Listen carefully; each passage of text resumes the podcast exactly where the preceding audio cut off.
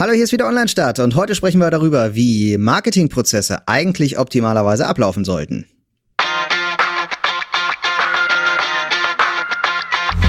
Online-Start, der Podcast zum Thema Online-Marketing, betrachtet aus zwei Blickwinkeln. Die Agenturseite vertreten durch Torwald Erbslö und die Kundenseite vertreten durch Jan Diederich.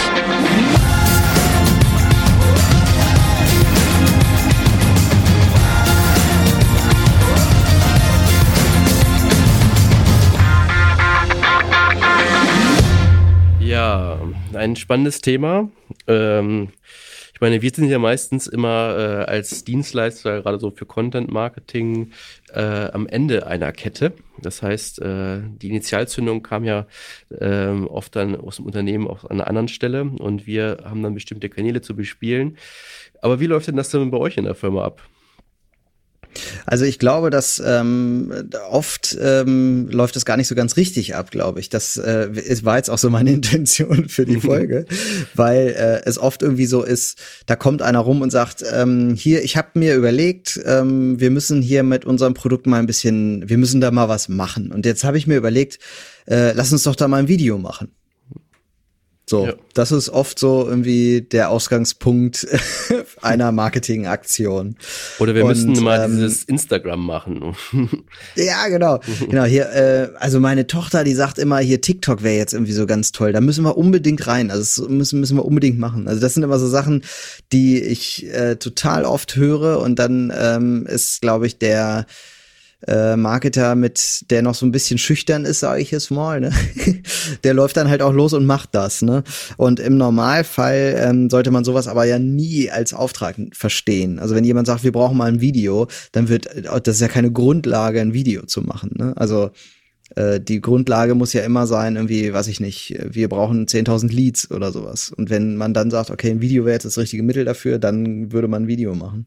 Mhm. Äh, ja, Erlebst Aber du das auch oft so als in, aus Agentursicht, dass ihr jetzt sagt so, okay, da kommen irgendwie so völlig bescheuerte Aufträge, die irgendwie vermutlich so entstanden sind? Ja, und ich kann aber auch irgendwie nachvollziehen, wie, wie die entstanden sind. Ich meine, selbst wenn man mal äh, die Grundlage hatte, ähm, pass auf, wir machen es so, dass äh, wir konzentrieren uns erstmal auf uns. Ähm, wer sind wir eigentlich? Ähm, und wie wollen wir kommunizieren? Meinetwegen, das ist jetzt 20 15 entstanden. Ähm, und dann ähm, äh, welche Kanäle sind für uns wichtig, welche Printmedien, welcher Marketingmix.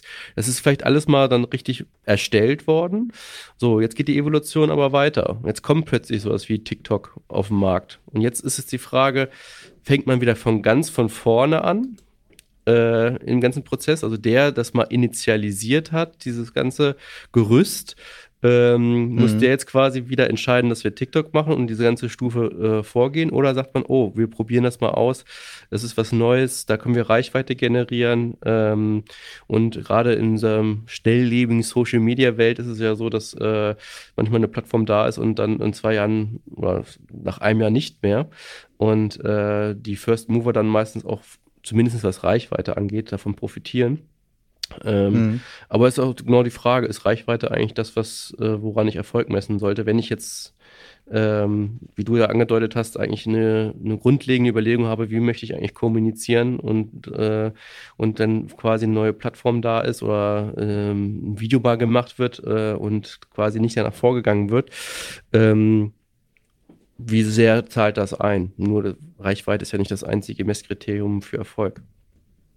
Ja, ja, genau. Das, also, das ist ja auch, das kommt ja dann ganz am Ende, ne, dass, äh, wenn ich so einen Auftrag habe wie mach mal ein Video oder geh mal auf TikTok oder so, dann weiß ich am Ende gar nicht, was ich eigentlich messen soll jetzt, weil ich hab, hatte ja nur den Auftrag, mach mal ein Video und äh, von daher äh, 100% Erfüllung, sobald das Video da ist. Ich, ich brauche ja nicht mal Reichweite, um diesen Auftrag zu erfüllen.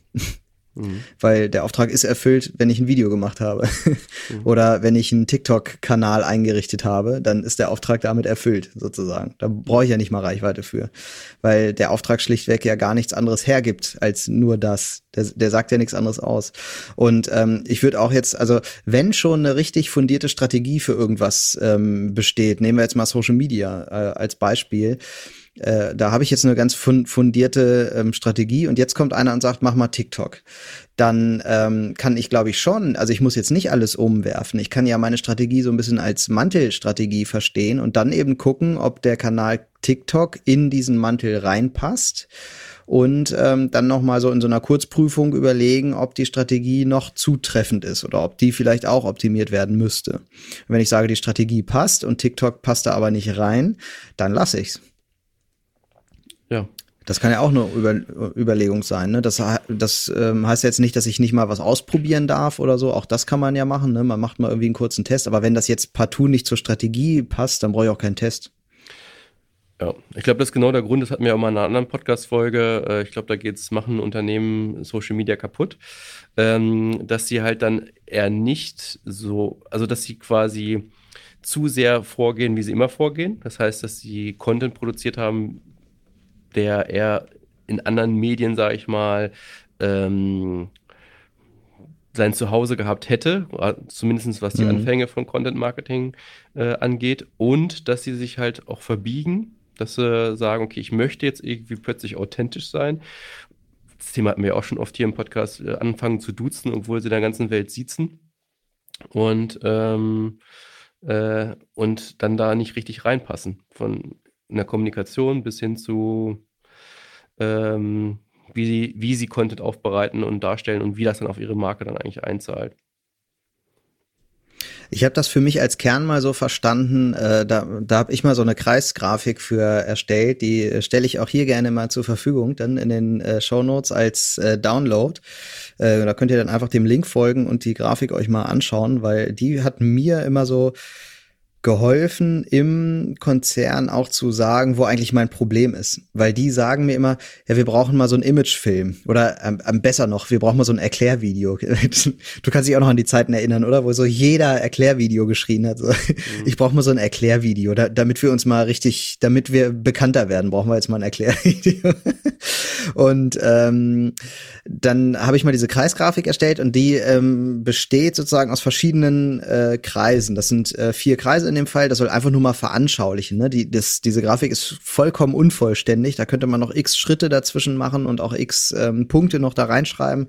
Aber die dient einfach mal so dem Verständnis, worum es geht. Und zwar fängt die Grafik an, äh, innen mit einem kleinen Kreis und da steht drin Anforderung, Auftrag, Idee.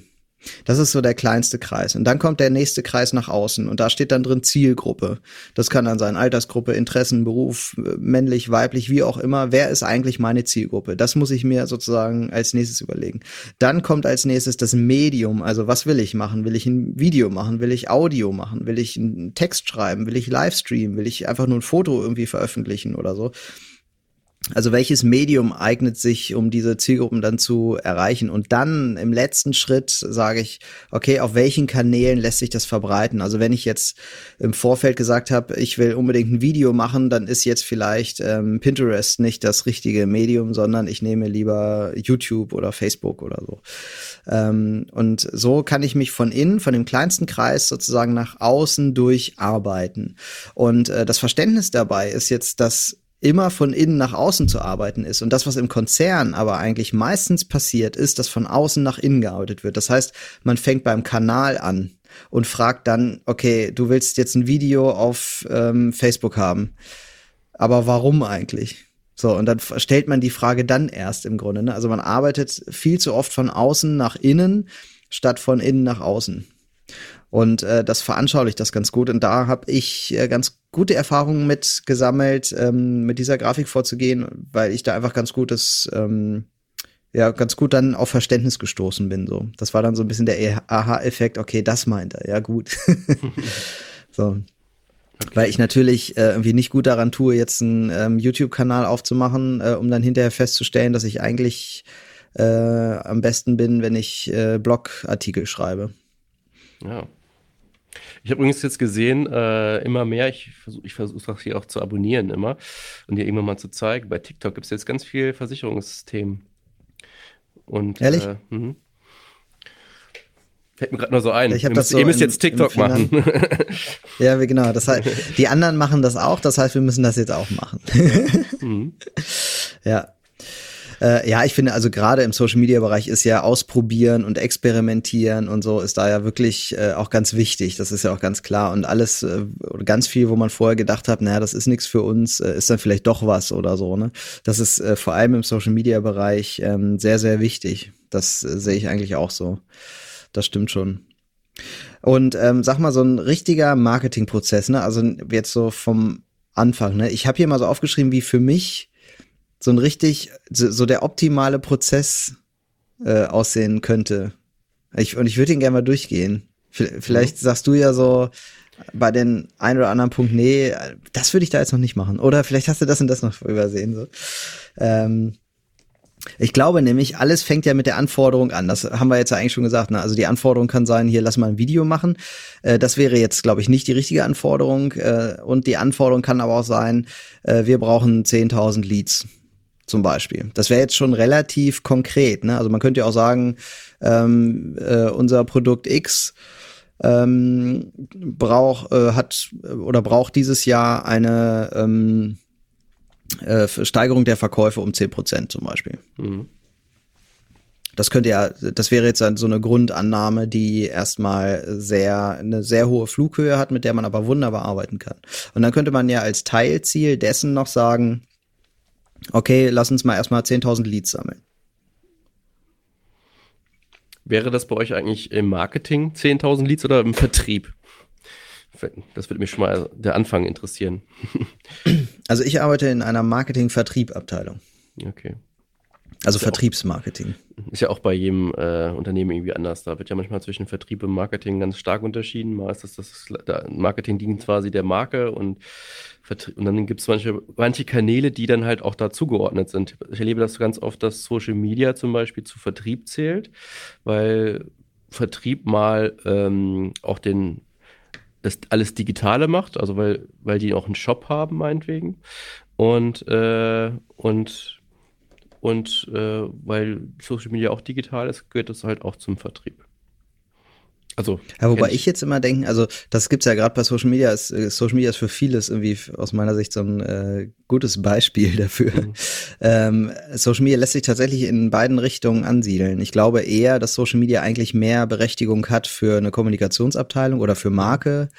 Äh, Image und so, da ist die Berechtigung eigentlich viel größer als bei Vertrieb, weil ich glaube, Vertrieb über Social Media ist einfach sehr, sehr schwer ähm, und die Erfolgsquote ist auf anderen Medien, glaube ich, ein bisschen höher, je nachdem, was man da vertreibt, muss man, glaube ich, so gucken. Und ähm, ich, wenn man sich im Bereich also normalerweise sollte es ja auch einen Bereich E-Commerce geben, zum Beispiel, der sich dann um ähm, Anzeigen kümmert. Äh, und wenn jetzt die Image-Abteilung den äh, die Social-Media-Bereiche äh, betreibt, dann heißt das ja nicht, dass der E-Commerce nicht mehr darauf zugreifen darf. Also dann dürfte jetzt ja trotzdem der E-Commerce-Bereich ähm, ähm, ja vertriebsgetriebene Anzeigen ähm, auf, auf, Facebook zum Beispiel schalten.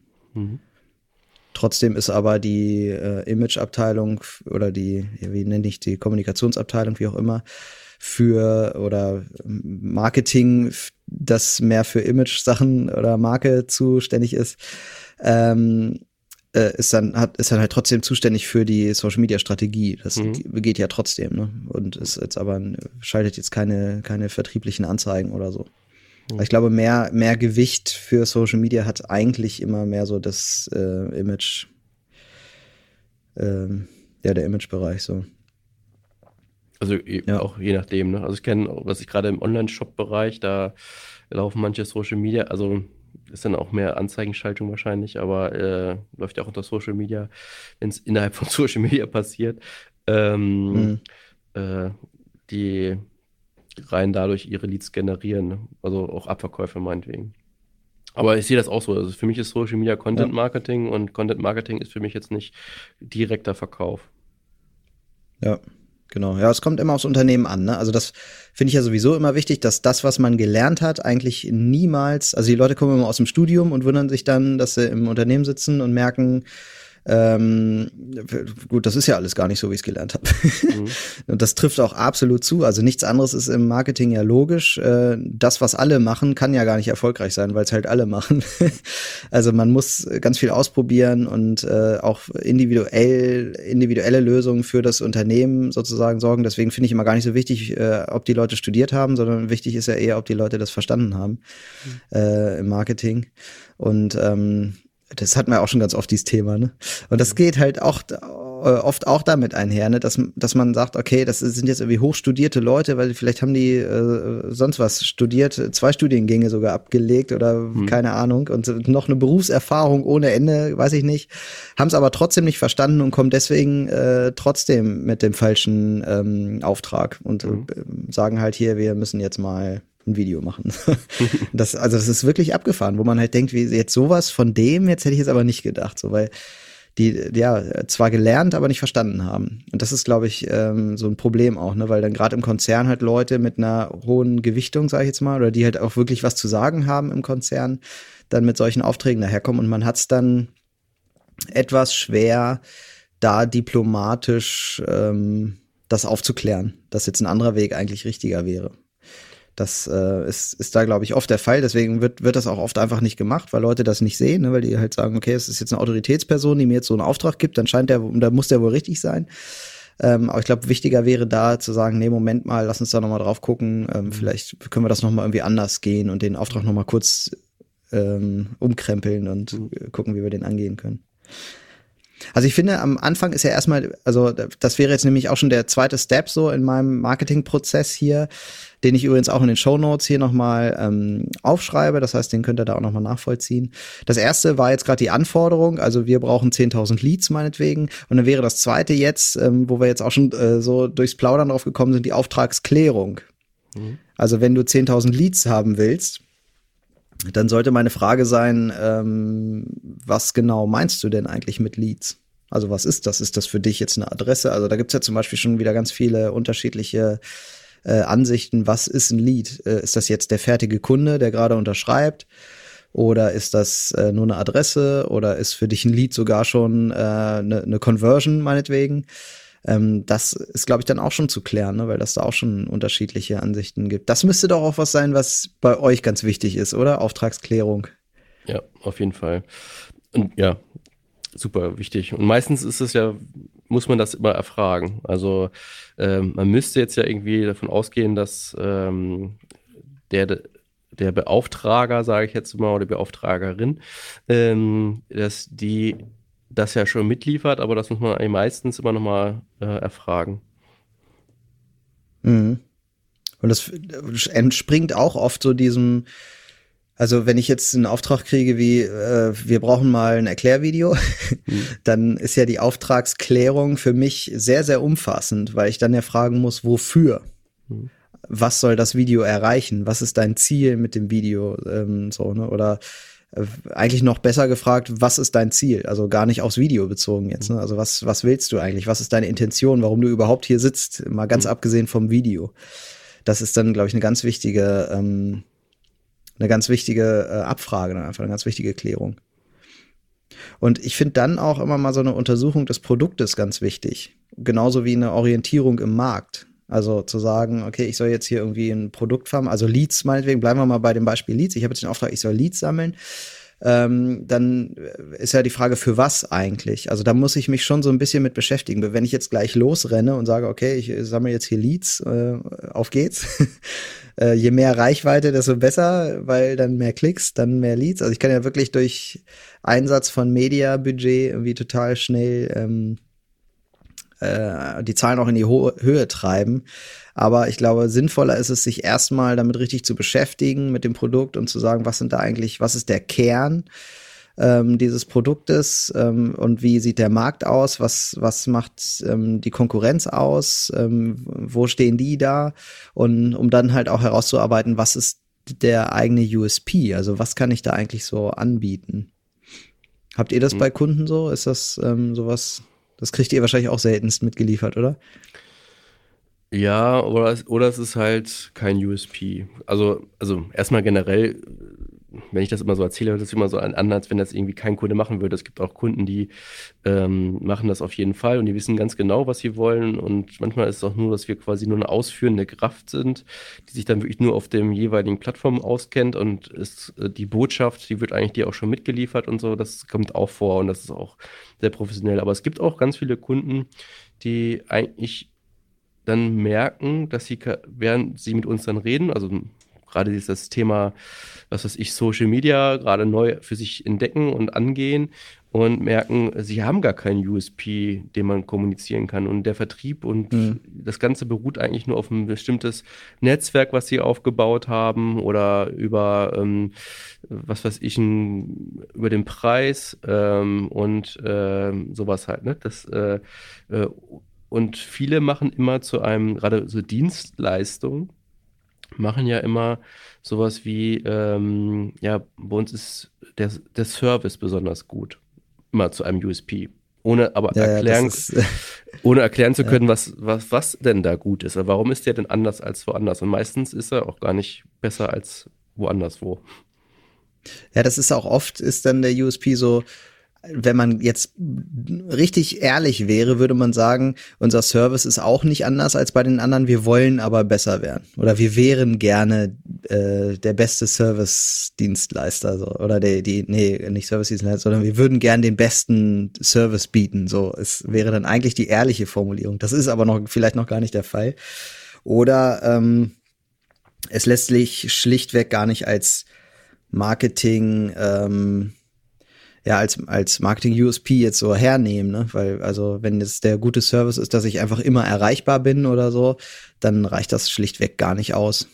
Ja. Und es ist manchmal auch äh, schwierig, dann sowas zu halten, wenn man bestimmt ähm, ja, als Unternehmen wächst. Also angenommen, wir haben jetzt wirklich Service als Thema und irgendwann äh, äh, wächst man schnell und der Service kommt äh, gar nicht mehr hinterher, weil die Mitarbeiter gar nicht so gut geschult werden können, weil dieser Service halt nicht so Kundenservice-mäßig ist, sondern äh, wirklich was Spezielles, Tolles ist. Und äh, das kann sein, dass ich mir sogar eine, etwas um etwas herum ein USP aufbaue, was aber gar nicht mein Geschäft ist. Also ich bin ja nicht dann im, im Ende Service-Mitarbeiter, sondern ich habe nur einen guten Service zu meinem Produkt oder zu meiner Dienstleistung. Ähm, und kann das aber in Zukunft gar nicht halten, wenn ich jetzt skaliere und meine Werbemaßnahmen meinetwegen skaliere. Das muss mich dann auch immer mhm. mich fragen, ob ich das dann als USP nehmen sollte. Hm? Mhm. Und da finde ich ja auch eigentlich dem vorgestellt fast noch äh, eine Zielgruppenanalyse ganz wichtig. Also zu gucken, ähm, wen ähm, will ich da eigentlich erreichen, wie sind die eigentlich so drauf, die ich da erreichen will. Also ich glaube zum Beispiel, wenn ich jetzt eine Zielgruppe habe, die ähm, Ü70 ist, dann äh, wäre vielleicht jetzt ein 24-7 Erreichbarkeit gar nicht so wichtig wie bei einer Zielgruppe, die U30 ist zum Beispiel. Mhm. Das ähm, macht ja ganz viel aus, wie so eine Zielgruppe aufgebaut und strukturiert ist. Und ich glaube, wenn ich jetzt die Zielgruppe kenne, dann habe ich es auch leichter. Deswegen muss, glaube ich, die Zielgruppenanalyse auch vor dem USP passieren, also vor der USP-Überlegung passieren, weil ich dann überlegen kann, okay, ich habe vielleicht den und den USP, aber die Zielgruppe pa passt dazu nicht, weil die, oder ne, das ist halt für die Zielgruppe irrelevant. So ja. könnte man zum Beispiel sagen. Ne? Das auf jeden Fall. Was bei der Zielgruppe finde ich auch nochmal irgendwie spannend ist, dass, also du wirst ja wahrscheinlich jetzt in deiner Prozess äh, am Ende auf so einen Kanal kommen und, ähm, und bei der Zielgruppe finde ich, sollte man aber auch schon im Kopf haben, dass äh, ich mich verabschieden muss von diesem ganz klassischen Denken, ähm, der Kanal hat die Zielgruppe, der Kanal hat die Zielgruppe und der Kanal hat die Zielgruppe. So, weil ähm, am Ende ist ja die Frage, ich möchte meine Zielgruppe, die ich jetzt definiere, erreichen. Und meinetwegen, die ist jetzt irgendwie, äh, was du gesagt hast, die ist 70 oder sagen wir mal 50 und ich würde jetzt sagen, okay, 50, die Zielgruppe brauche ich ja gar nicht im Social Media aktiv zu sein, meinetwegen, weil äh, hm. Instagram ist ähm, der Alter, äh, Facebook ist das Alter und so weiter, aber ich muss mich ja hinterfragen, wie viel Menschen meiner Zielgruppe bewegen sich denn zum Beispiel auf YouTube?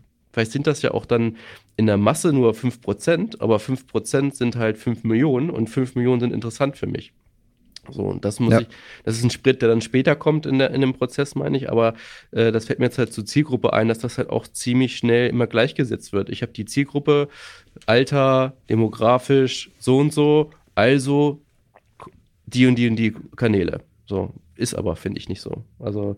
Ja, ja, das, da ist ja auch Facebook so ein gutes Beispiel, ne, wo immer alle sagen, ja, die jungen Leute, die sind nicht mehr auf Facebook. Ja, wenn ich jetzt aber da Anzeigen schalte und äh, meine Kampagnen da fahre, dann erreiche ich da doch noch ziemlich erstaunlich viele junge Menschen. Ja. Und die klicken da auch alle. Also irgendwo müssen die ja doch noch da sein.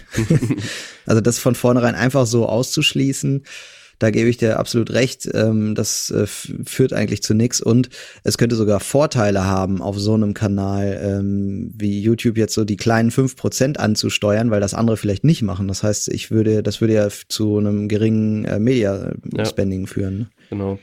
Aber was ich eigentlich sagen wollte, ist, dass man jetzt quasi, wenn ich die Zielgruppe angucke, da nicht schon die Kanäle festlege. Und das wird halt oft gemacht, dass man sagt, äh, äh, diese kennst ja, ja diese Personas, äh, Alter irgendwo und dann gleich die Kanäle.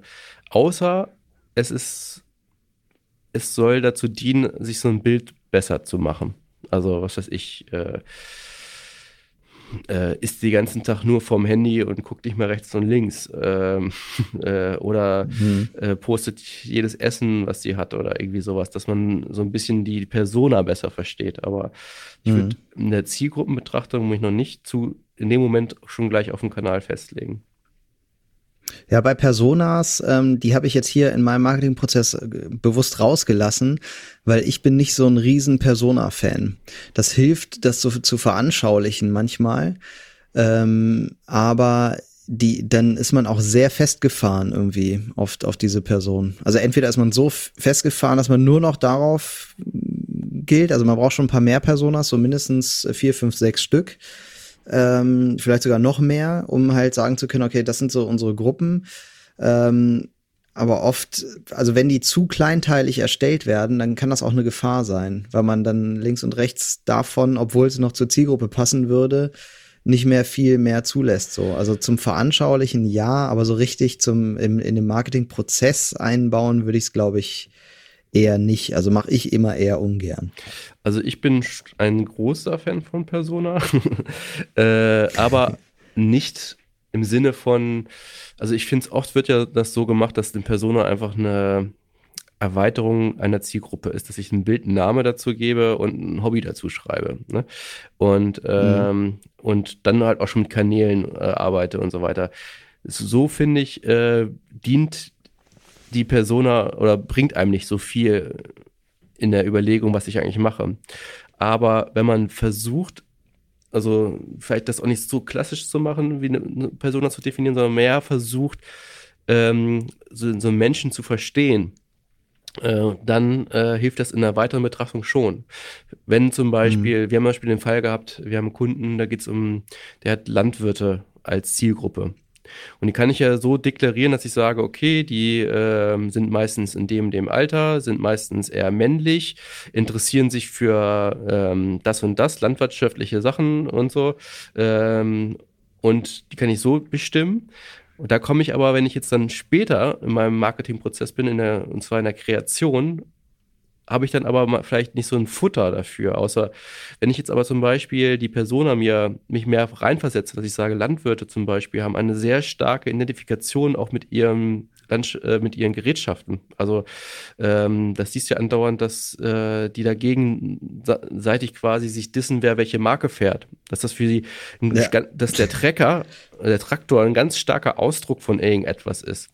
Und mhm. wenn ich sowas in einer Persona äh, mache, dann hilft mir das auch vielleicht später, äh, im, im späteren Prozess, da etwas zu machen, was sie, was Aufmerksamkeit bei den jeweiligen erregt, ohne dass ich jetzt rein so Attribute wie Alter, äh, Demografie, Geschlecht, äh, meinetwegen Hobbys noch und vielleicht sogar noch Traktor habe ich da vielleicht auch noch definiert, aber es kommt nicht so richtig raus, dass das für sie eine richtig starke, intensive Bedeutung hat und dass ich damit sie erreiche. So, ne? Und wenn aber eine Person so aufgebaut ist, das heißt nicht, dass ich jetzt äh, danach sich alles richten muss, aber es hilft, meinen Horizont, finde ich, im späteren Prozess zu erweitern. Aber nur wenn das auch so, damit so gearbeitet wird mit einer Persona und nicht nur einfach, ach, ich gebe jetzt einer Zielgruppe Namen, Gesicht, äh, sag, wie sie angezogen ist und sag, welche, welches Handy die hat und welche Kanäle sie, auf der sie ist und äh, in welcher Stadt sie lebt. So.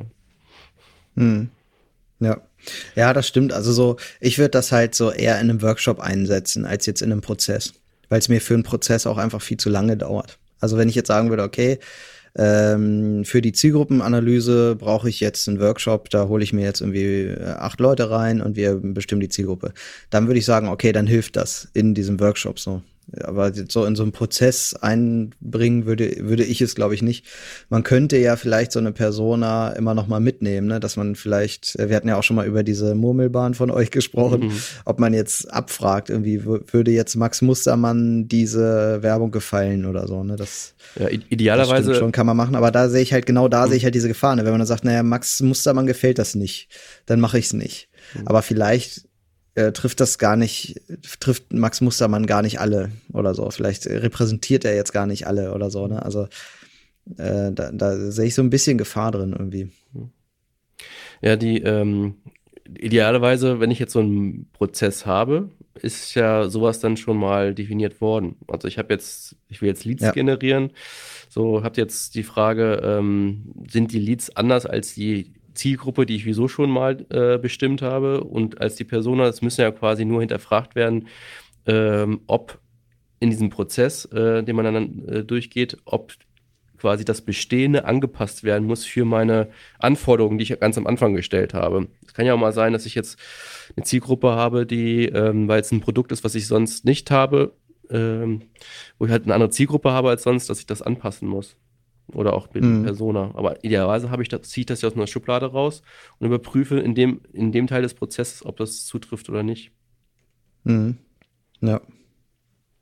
Ja, also ich bin da, ja, du hast auch recht. du hast nicht ganz unrecht. Für, ja, genau. Also ich glaube, das passt schon. Für ich, ich habe jetzt hier gerade so so rein diesen Prozess vor Augen, wo ich immer denke, der muss so optimiert sein, dass er irgendwie relativ schnell abarbeitbar ist und so. Und da passt für mich jetzt gerade Persona nicht rein. Aber du hast schon recht. Ähm, eigentlich gehört es dann schon auch dazu, um äh, das richtig nachhalten zu können. Das, das ist schon richtig. Aber was ich, genau, was ich äh, vorhin versucht habe schon zu sagen, ist ja so, so wie mit Persona umgegangen wird. Das ist ja auch wieder mal so eine Mode gewesen. Man braucht eine Persona. Früher war es nur eine Zielgruppe. Ähm, Finde ich, ist es keine richtige tolle Erweiterung im Sinne, die mir hilft. Also wenn ich, wie gesagt, einfach nur dem Namen ein Gesicht gebe und, äh, und wie vorher eine Zielgruppe auch deklariert war, äh, einfach nur mehr eine Persönlichkeit, dass ich mir mehr so ein Bild im Kopf habe und alle intern sagen, ja, das ist der Jakob. Und vorher war es einfach mhm. nur eine Zielgruppe A, sage ich jetzt mal. Ähm, dann äh, hilft es, finde ich, ist das dann nur ein anderes Gewand, äh, ja. als dass es jetzt irgendwie wirklich ähm, tiefgreifend einen da irgendwie weiterbringt, als wenn ich nur eine Zielgruppe habe. Ich hatte das mal in einem Workshop, ähm, wo es mir tatsächlich geholfen hat. Da fand ich das ganz gut. Da haben wir uns über das Thema Nachhaltigkeit unterhalten. Und das Thema Nachhaltigkeit, finde ich, ist für viele noch schwer zu greifen. Ähm, was für Menschen gibt es da draußen? Da gibt es ja verschiedenste Abstufungen, ähm, wie äh, da, wie hieß das, Ropa oder wie? Da gibt es so einen Begriff für diese für diese ganz abgefahrenen ähm, Nachhaltigkeitsmenschen, äh, also die sehr viel Wert auf, äh, das war jetzt nicht despektierlich gemeint, die jetzt sehr viel Wert auf Nachhaltigkeit legen. Ähm, so, und da haben wir Personas gebildet, um dann eben zu zeigen, was gibt's da so für verschiedene Typen und wie sind die so drauf. Also ist das jetzt der ähm, Mensch äh, mit hier Birkenstock-Sandalen und Müsli in der Hand, wie man sich den vorher, früher mhm. vorgestellt hat. Das ist auch so ein bisschen Schubladendenken, was man dann da aufmacht. Ne? Aber das hat tatsächlich geholfen, so ein bisschen das einzuordnen, dass da auch dann äh, eine Person drin war, eine Martina Mustermann, die dann halt irgendwie ähm, schon gern nachhaltig wäre, sich aber trotzdem immer noch ihr äh, jedes zweite Jahr ein neues Handy kauft oder so, die halt nicht zu einem bereit ist, aber trotzdem Wert auf Nachhaltigkeit legt und so. Da kann man dann schon so ein paar ver verschiedene Abstufungen machen und da fand ich es für mich einfach ganz gut. So, das hatte für mich jetzt aber jetzt nicht so viel mit dem Prozess zu, als solches zu tun, sondern einfach so fürs gemeinsame Verständnis und alle, alle ja. haben einen gemeinsamen Blick. Genau, das meine ich. Also wenn es einem hilft, quasi eine andere Perspektive einzunehmen, das ist ja wichtig. Und später im Prozess ja. brauche ich die ja bei meiner Marketingmaßnahme. Wir hatten ja auch schon mal das Thema mhm. äh, Marfo. Und, äh, und da gibt es ja qualitative und quantitative. Und ich hatte ja mal auch hier im Podcast erzählt, dass ich bei einer qualitativen, äh, die hat mir jetzt inhaltlich nicht gebracht im Sinne von, alle wollen das, weil es waren ja nur 20, äh, was ich, am Ende 40 Leute, die da befragt worden sind. Ähm, mhm. Da konnte ich jetzt keine Rückschlüsse ziehen drauf im Sinne von, ich muss das jetzt unbedingt so machen, weil das nicht für mich äh, gegenüber standen halt Zahlen, die ich im Social Media gesammelt hatte, äh, wo Millionen Werte ich habe. Aber mhm. es hat mir geholfen, eine andere Perspektive einzunehmen. Gerade bei, das war dann, ging dann um junge Mädchen und die äh, hat in den, die haben sich daran gestört, dass ähm, so kleine Sachen, dass die Protagonistin mit Schuhen auf dem Sofa sitzt. So. und, ähm, und da dachte, das hat man nie drüber nachgedacht. So. Aber das haben mhm. die, das, haben, das hat auch äh, nichts für den Erfolg äh, des Videos jetzt äh, beeinträchtigt, würde ich jetzt mal sagen, also, dass da eine Frau mit Schuhen auf dem Sofa sitzt. Aber es ähm, gibt dir eine andere Perspektive. Das plötzlich siehst du immer in dem Video, dass da eine mit Schuhen auf dem Sofa sitzt und dass das anscheinend bei, auch wenn es nicht richtig repräsentativ ist, äh, bei einer kleineren Menge von Menschen, dass das stört. So. Und, ja. äh, und das fand ich schon sehr interessant. Gibt es jetzt ein ja, blödes Beispiel? Tatsache, die einfach aber, hm, aber, ja, äh, ja aber, das wäre jetzt ja was, was die User irgendwie ablenkt ja. vom eigentlichen Inhalt, was dann ja nicht, nicht sein soll eigentlich. Ne? Ich finde auch ähm, jetzt in meinem Prozess hier die ähm, äh, Zusammenarbeit mit der Produktentwicklung gar nicht verkehrt. Also eventuell ist ja hier das Kind noch nicht im Brunnen gefallen, sage ich jetzt mal salopp. Ich will jetzt nicht an alle Produktentwickler ran, dass die äh, den ganzen Tag nur Blödsinn machen, aber ähm, äh, im besten Fall war ja das Marketing bei der Produktentwicklung schon involviert. So sollte es zumindest sein und hatte da auch was zu sagen. Das muss man ja immer mit einem Sternchen nur anfügen. Ähm, wenn dem jetzt nicht der Fall ist oder wenn hier Verbesserungsbedarf ist. Das heißt, ich habe jetzt so einen Auftrag, ich brauche 10.000 Leads und wir stellen fest, okay, ähm, wir haben kein USP, die Zielgruppe ist schwierig, eigentlich will die Zielgruppe ganz was anderes, weil der Markt das eigentlich schon so anbietet, wir aber noch nicht. Dann müsste ich vielleicht mal mit der Produktentwicklung ins Gespräch kommen, ob sich hier kurzfristig noch irgendwie was anpassen lässt. Je nach Produkt geht das vielleicht. Ne? Also ich komme jetzt selber aus der Versicherungswelt, da ist das extrem schwierig, da geht das äh, so für so eine kleine Kampagne eher nicht. Aber je nachdem, was man da draußen so verkaufen will, ist das ja vielleicht möglich und machbar. Also ähm, da sollte man schon noch mal drüber nachdenken, ob man diese Schleife nicht doch noch mal geht. Das ist ähm, vielleicht führt das dann dazu, dass die Kampagne erst irgendwie ein paar Wochen später starten kann. Aber äh, wenn es die Kampagne dann erfolgreicher macht, dann ist es das ja auf jeden Fall wert, würde ich mal denken. Ja. Und wichtig ist aber auch, finde ich, dass das Marketing ähm, in dem Fall die Hosen anbehält. Weil ich oft erlebe, dass, äh, was weiß ich, es gibt dann Einflüsse von der Produktentwicklung oder von anderen Abteilungen, ähm, die sagen, wir müssen noch das sagen, wir müssen noch das sagen, wir müssen noch das und das sagen. Äh, ganz wichtig ist der Hinweis auf das, die und die, das Feature. Und schon ähm, wird quasi, sag ich mal, eine, vielleicht ein witziger witzige, witzige Idee oder so dann wieder kaputt gemacht durch zu viel Informationen, mhm. die am Ende sich aber keiner aufnehmen kann. Das ist, kennt ja. so im täglichen, dass man, klar muss man die einbeziehen und kriegt dann auch vielleicht nochmal einen anderen Blickwinkel auch wieder auf und anderes, anderes Futter zu kommunizieren, aber am Ende muss das Marketing, egal welches, welche Abteilung es einbezieht, an die Hosen noch anhaben zu, zu dem Produkt, was die dann zu verantworten haben halt. Ne? Also nicht das Produkt, was verkauft Genau, also die wird, Hosen anbehalten, mh, die Hosen anbehalten jetzt vor allem im, im Sinne auf Marketing, ne? Also ja, da denke ich das auch, weil das, das ist halt einfach der Arbeitsbereich des Marketings. Die Produktentwicklung äh, hat natürlich schon, also wenn ich jetzt irgendwie, was ich nicht, ein Handy verkaufen will und das Marketing sagt, das Handy muss unbedingt äh, so einen faltbaren Bildschirm haben nur das kann ich vermarkten. Dann muss ja jetzt, kann ja die Produktentwicklung schon entgegenhalten, naja, gut, die sind aber sehr zerbrechlich und damit äh, laufen wir Gefahr, dass irgendwie wir 20 Prozent Rückläufer haben oder so. Und ähm, das, da ist schon so ein bisschen gemeinsames Überlegen, aber ich gebe dir total recht, was Marketing-Sachen angeht. Äh, das ist einfach der Job des Marketings. Und das ist passiert so oft, dass ähm, die Produktabteilung, ähm, nenne ich sie jetzt mal einfach salopp, ähm, einfach vorgibt, wie das zu vermarkten ist oder so, weil die, weil Marketing immer so, das ist, ich finde, Marketing machen ist wie, wie DJ oder Koch. Alle denken, sie können es besser und wissen gar nicht, mit welcher Professionalität man sowas betreiben kann und was da eigentlich hintersteht. Und äh, deswegen, ähm, ja, sehe ich das auch so, da sollte man tatsächlich irgendwie Rückgrat beweisen und sagen, so Leute, vielen Dank für eure Ideen, nehmen wir gerne alles mit und am Ende entscheiden wir dann, wie es gemacht wird was den Marketingteil angeht. ja, finde ich auch. Und ich finde, jetzt ist ja das nächste, jetzt hat man äh, die Anforderungen bekommen, man hat äh, nochmal den Auftrag geklärt, man hat äh, das äh, Produkt äh, untersucht, man hat sich im Markt orientiert, die Zielgruppe analysiert, man hat den USP rausgearbeitet, das mit der Produktentwicklung vielleicht nochmal besprochen. Und ich finde, jetzt ist es endlich soweit, Torwald. Wir können losgehen und uns überlegen, äh, mit welchem Medium wollen wir auf welche Kanäle gehen. Also wollen wir jetzt Videos machen und die auf Facebook spielen zum Beispiel. Also eigentlich ist ja immer erstmal die Frage, welches Medium will ich einsetzen und dann die Frage, welcher Kanal. Aber ähm, Profis, äh, wie wir beide das sind, Schulterklopf, äh, über, machen das eigentlich immer in eins, ne? dass wir halt überlegen, okay, was wollen wir wo einsetzen. Ähm, das wäre jetzt eigentlich der Punkt. Und meine, mein Marketingprozess ist hier aber eigentlich erst bei der Hälfte so ungefähr. Eigentlich kommt ja jetzt noch ganz viel.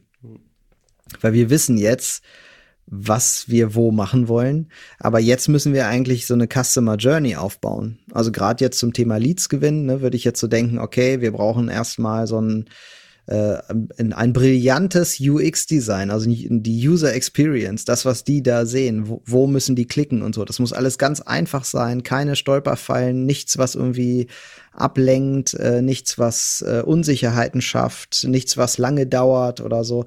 Und ähm, das ist hier, glaube ich, ganz wichtig bei zum Beispiel so einem Lead-Formular. Äh, und da würde ich jetzt das immer so angehen, dass ich die Journey von hinten nach vorne bearbeite. Also ich persönlich habe immer so dieses Konzept, fang beim Lead-Formular an und nicht beim bei dem Zubringerkanal. Also wenn wir zum Beispiel äh, entschlossen hätten, okay, wir wollen äh, irgendwie eine Videokampagne starten und die auf Facebook verbreiten, dann ähm, würde ich da jetzt in der Customer Journey, die ich aufbaue, gar nicht anfangen in den Überlegungen, sondern eigentlich hinten. Also da, wo die ähm, äh, wo die Conversion dann stattfindet am Ende. Ja, also ein Schritt kann je nach Produkt oder äh, auch noch davor stehen, finde ich. Das ist halt auch schon auch die Kreation. Da meine, meine ich nicht das einzelne Video, sondern ja. äh, wie möchte ich eigentlich kommunizieren? Wenn jetzt Rübenwalder die erste vegetarische ähm, Bratwurst rausbringt, sage ich jetzt mal zu dem Zeitpunkt, werden die, bevor sich die Customer Journeys angeguckt haben, erstmal gesagt haben, wie wie switche ich jetzt quasi mein, ähm, wie kommuniziere ich, dass ich jetzt plötzlich auch vegan bin, zum Beispiel. Ne? Und mit welcher Botschaft, wie möchte ich das machen? Möchte ich, wie möchte ich eigentlich wirken? Und dann gucke ich eigentlich, wie kommt diese Botschaft dann eigentlich bei den, über die Customer Journey bei den jeweiligen Leuten dann eigentlich an und wie erreiche ich die?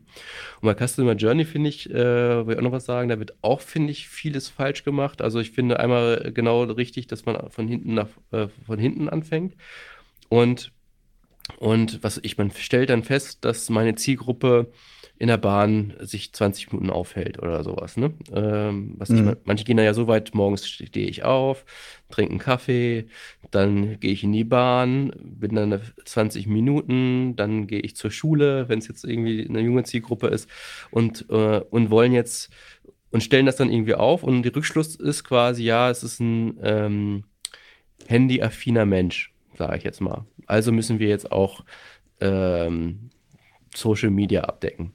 Aber man kann eigentlich viel mehr noch.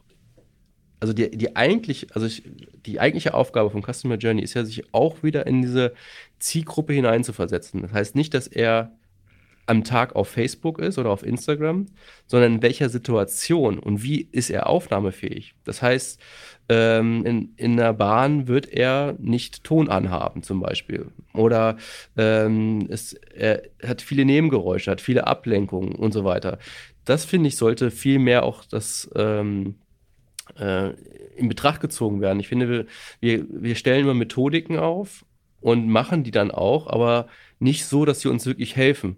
Wie mit diesem Persona mhm. oder mit dem Customer Journey. Mit, oh, ich muss jetzt eine Customer ja. Journey machen, stell jetzt den Weg auf, wo ich den erreiche, an welchem Punkt. Aber da müsste ich jetzt noch viel tiefer reingehen, eigentlich so. Wie, was heißt das ja. in der Punkt? Wie, welche Situation befindet sich? Wie ist seine Umgebung? Wie ist das so und so? Das machen wir meistens nicht, sondern stellen dann erst später eine Auswertung fest. Ah, es funktioniert besser, wenn wir keinen Ton haben oder es funktioniert besser, wenn es kürzer ist oder wie auch immer. Ähm, da finde ich, könnte man aber ähm, schon im Vorfeld viel abfedern. Ja, das stimmt. Das erlebe ich auch zuhauf, dass Dinge gemacht werden, weil das halt so das Vorgehen ist. Mhm.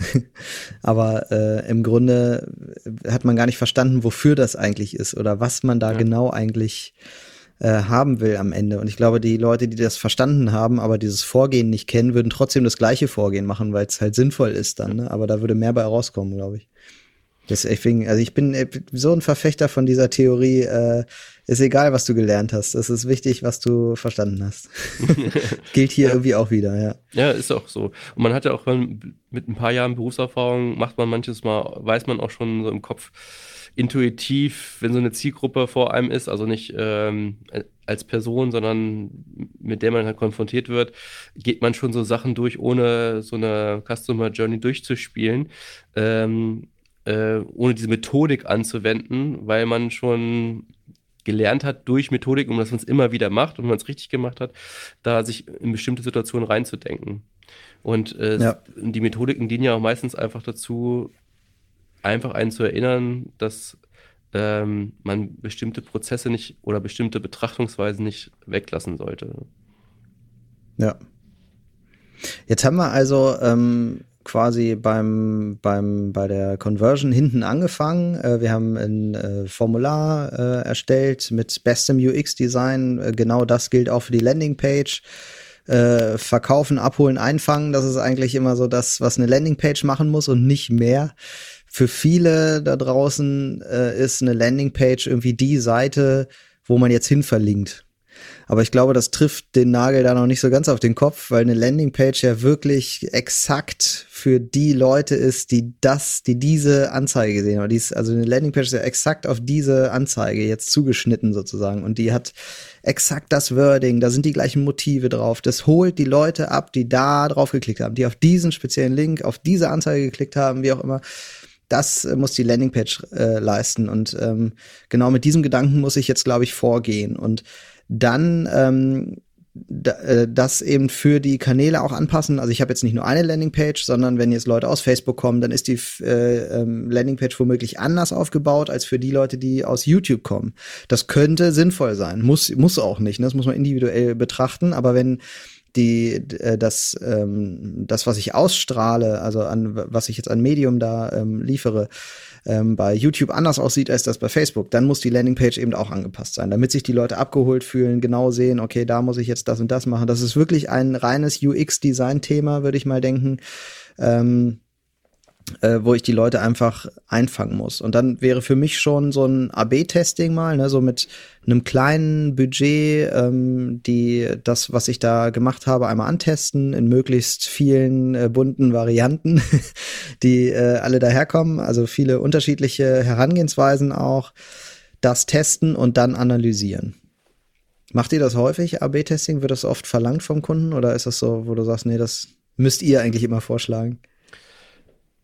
Also, ich, mittlerweile ist es, würde ich sagen, Standard. Also, es gab mal eine Zeit, ja? da, da, musste man ähm, das noch immer sagen und dann waren die Kunden noch total begeistert, dass das überhaupt geht. ähm, aber mittlerweile würde ich fast sagen, dass, also die Sachen, wo ich mit in Berührung komm, gekommen bin, dass das immer schon auch erwartet wird, würde ich jetzt behaupten. Ja. Okay. Hm. Ja, ich kenne auch so eine Zeit, wo das, wo es dann hieß, ja, da müssen wir jetzt ja zwei Landingpages machen und so. Oh, das ist jetzt aber ganz schön viel Arbeit und ach, ich glaube, das hier wird schon das Beste sein, machen wir das. Und das ist, glaube ich, schon irgendwie fatal. Das sollte man äh, doch schon machen. Und ich finde, nach dem AB-Testing und nach der Analyse des AB-Testings ähm, kann es dann schon mit der Kampagne losgehen. Und die wird ja oft nochmal, also AB-Testing muss ja da nicht vorbei sein. Oft wird ja die auch die laufende Kampagne noch durch AB-Testings begleitet, irgendwie, wo man immer mal wieder so ein bisschen rumprobiert. Und äh, deswegen ist jetzt, glaube ich, auch eine dauerhafte Analyse noch ganz wichtig, dass man das nicht, dass man jetzt nicht sagt, okay, Kampagne läuft vier Wochen und dann danach gucken wir uns mal das Ergebnis an, sondern dass man im laufenden Prozess analysiert. Das war früher bei Print ja immer ein bisschen anders. Da konnte ich halt nur hinterher sagen, okay, das und das habe ich jetzt gemacht, äh, da und da ist jetzt das und das passiert, aber das ist online jetzt ja ganz anders, weil ich, weil ich kann A, im laufenden Prozess die mir die Zahlen immer wieder rausholen und ich kann B auch im laufenden Prozess immer wieder eingreifen und Dinge verändern und anpassen und verbessern. Und ich glaube, diese Möglichkeit sollte ich auch unbedingt nutzen. Ja. Auf jeden Fall. Und da, Und da auch wieder, ähm, finde ich, wird vieles falsch gemacht, dass man wieder zu sehr, okay, ich muss das machen. Ich gucke, mhm. welches besser lief, A oder B oder meinetwegen das Posting oder das Posting oder wie auch immer.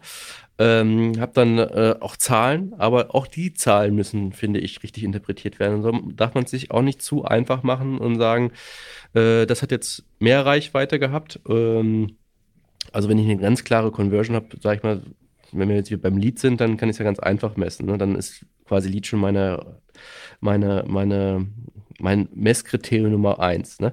Aber ähm, wenn ich jetzt gerade nicht sowas habe wie ein Lead, sondern ich messe jetzt quasi äh, einfach nur einen Erfolg einer Maßnahme, die ich habe, wo ich nicht nachvollziehen kann, wie viele am Ende dann quasi dann bei mir das Produkt gekauft haben, ähm, dann äh, muss man sich halt genau auch wieder, was ich vorhin meinte, nicht einfach die Reichweite nehmen und gucken, welches erfolgreicher war, sondern ähm, dann für mich auch identifizieren, was ist jetzt wirklich, äh, ja, was, was sagen die Zahlen mir eigentlich, ne? Ähm, sind das, nur weil es jetzt viele sind, heißt nicht, dass es die richtigen sind. Ja. Also genau. abgleichen genau. mit dem, was ich eigentlich mal äh, im Prozess am Anfang gemacht habe. Und das ist vielleicht auch nochmal, finde ich, in so einem ganzen Prozess immer wichtig, äh, man hat so einen Prozessweg. Auch ist bei Ideen ganz oft so. Ne? Du hast dann die ganzen Nebenbedingungen aufgestellt. Das erwartet auch der Kunde, sage ich jetzt mal. Und dann kommst du zu der Idee und bist begeistert von der Idee oder von irgendwelchen Zahlen oder von was weiß ich. Oder dass du jetzt gemacht hast, was du vorher noch nie gemacht hast. Und verlässt dann im Ende die dass äh, du machst nicht mehr den Abgleich mit dem, was du vorher gemacht hast. Du gehst den ganzen Prozess, mhm. bist am Ende aber meinetwegen, du hast äh, eine super Reichweite, aber es ist eigentlich nicht mehr die Zielgruppe, die du in Schritt 2 aufgestellt hast. Oder es ist nicht mehr äh, die Nebenbedingung, dass wir ein Umdenken bei demjenigen ähm erreichen wollen, sondern das nimmt er meinetwegen an, geht auch total viral, aber das eigentliche Ziel, dass er mich jetzt als andere Marke wahrnehmen soll, wenn das mal so eine Nebenbedingung war, ist vielleicht gar nicht erreicht. Und das, finde ich, wird bei so einem Prozess äh, eigentlich am meisten den Fehler gemacht, dass man nicht mehr zurückguckt auf die Bedingungen, die man hatte und das abgleicht. Und das ist egal, ja.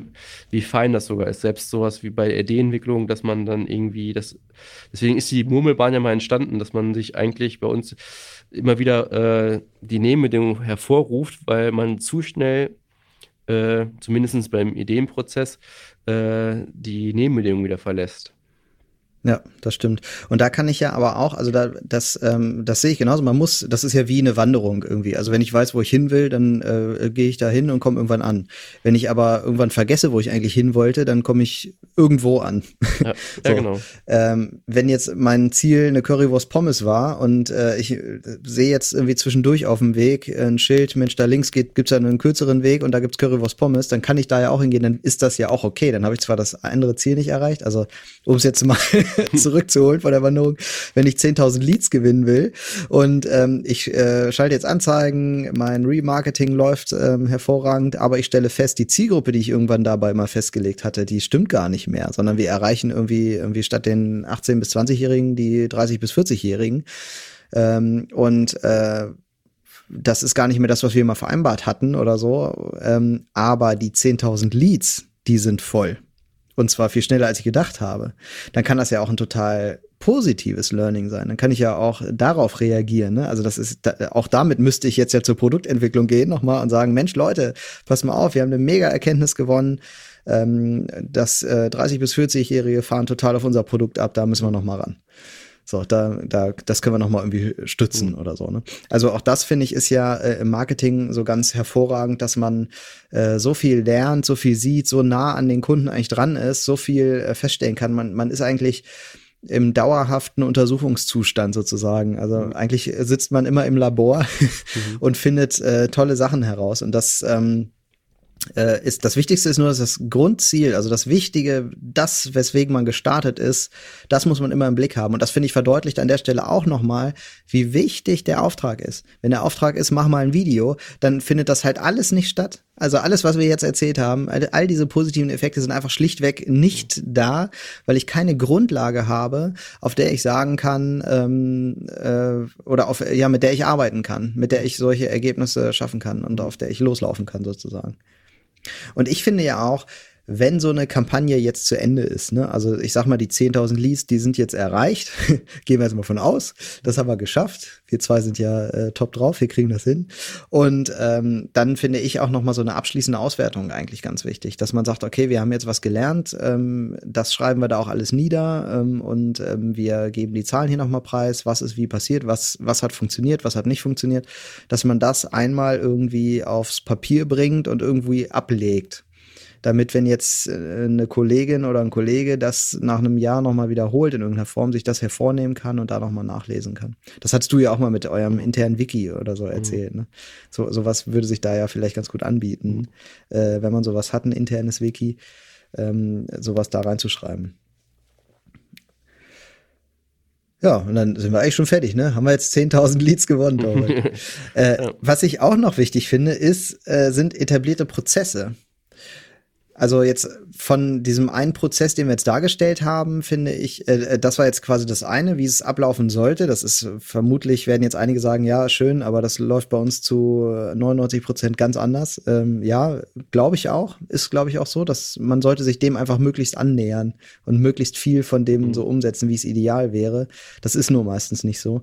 Was ich ähm, deshalb ganz gut finde, ist, dass man etablierte Prozesse hat, die irgendwie immer ähm, stattfinden können. Bei uns ist es zum Beispiel so, dass ich ähm, für unsere Social Media Redaktion so einen Prozess mal erstellt habe, wie wir ähm, was machen, was hat welche Aufgabe, was soll wohin, wo genau ähm, die Zuständigkeiten auch klar sind und so weiter. Und da ist es eigentlich so, wenn jetzt jemand kommt und sagt, hier Produkt XY, soll jetzt ähm, im Monat Mai gepusht werden, dann äh, können wir mit diesen Prozessen total schnell reagieren. Also das ist ein Ding manchmal äh, von einer Stunde oder so und dann hast du da total gute Sachen ähm, und kannst richtig gut loslegen. So. Und ich glaube, das macht das Ganze A leichter, weil es alles schneller geht.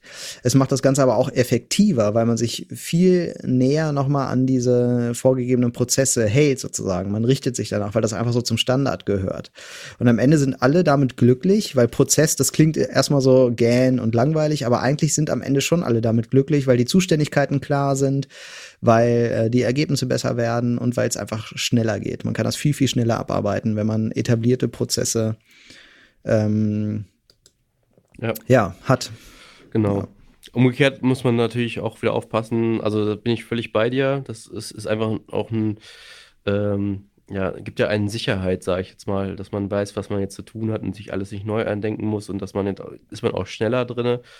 Ähm, und ähm, umgekehrt, wenn es jetzt gerade erlebe ich aber auch, dass diese Prozesse natürlich auch manchmal die Hürde sein können, um etwas mal schnell zu machen. Ne? Also das ähm, weiß ich aber auch nicht, wie man in großen Konzernen das ohne wieder aushebeln kann oder so. Manchmal muss halt dann irgendwie ein Prozess halt erstmal durchlaufen werden und dann ist die Sache schon vorbei, bei dem man okay.